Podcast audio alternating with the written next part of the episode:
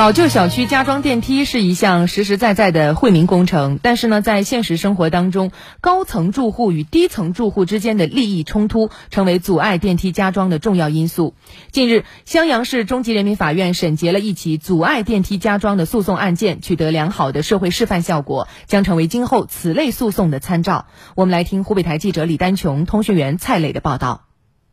陈某、卢某等九名原告与被告焦女士都是襄阳市樊城区某小区同一栋楼同一单元的业主。该单元共有六层楼十二户，焦女士是一楼业主。因小区中老年住户较多，为改善大家的出行及居住条件，方便生活，经该单元四分之三以上业主签名同意，公示规划设计与施工方案，相关职能部门审批通过了给旧楼加装电梯的申请。就在施工单位进入现场施工时，焦女士却以加装电梯会对自家采光和出行造成不利影响为由，多次阻挠施工。当地社区派出所调解无果，加装电梯工程被迫暂停。陈某、卢某等九位邻居一起将焦女士诉至法院。该案原告代理人湖北中山襄阳律师事务所律师张佩龙，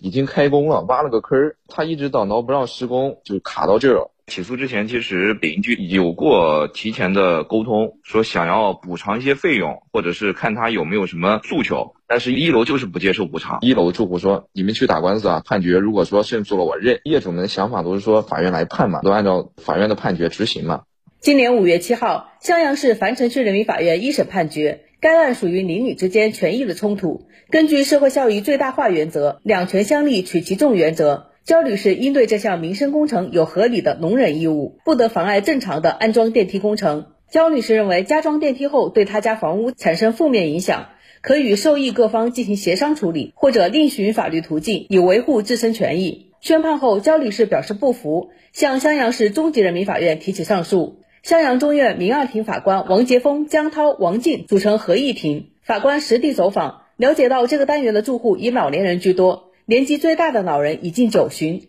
加装电梯以后，对提高住户的生活质量、改善出行需求起到非常重要的作用。襄阳市中级人民法院民二庭法官江涛，依照《中华人民共和国民法典》第二百八十八条规定，不动产的相邻权利人应当按照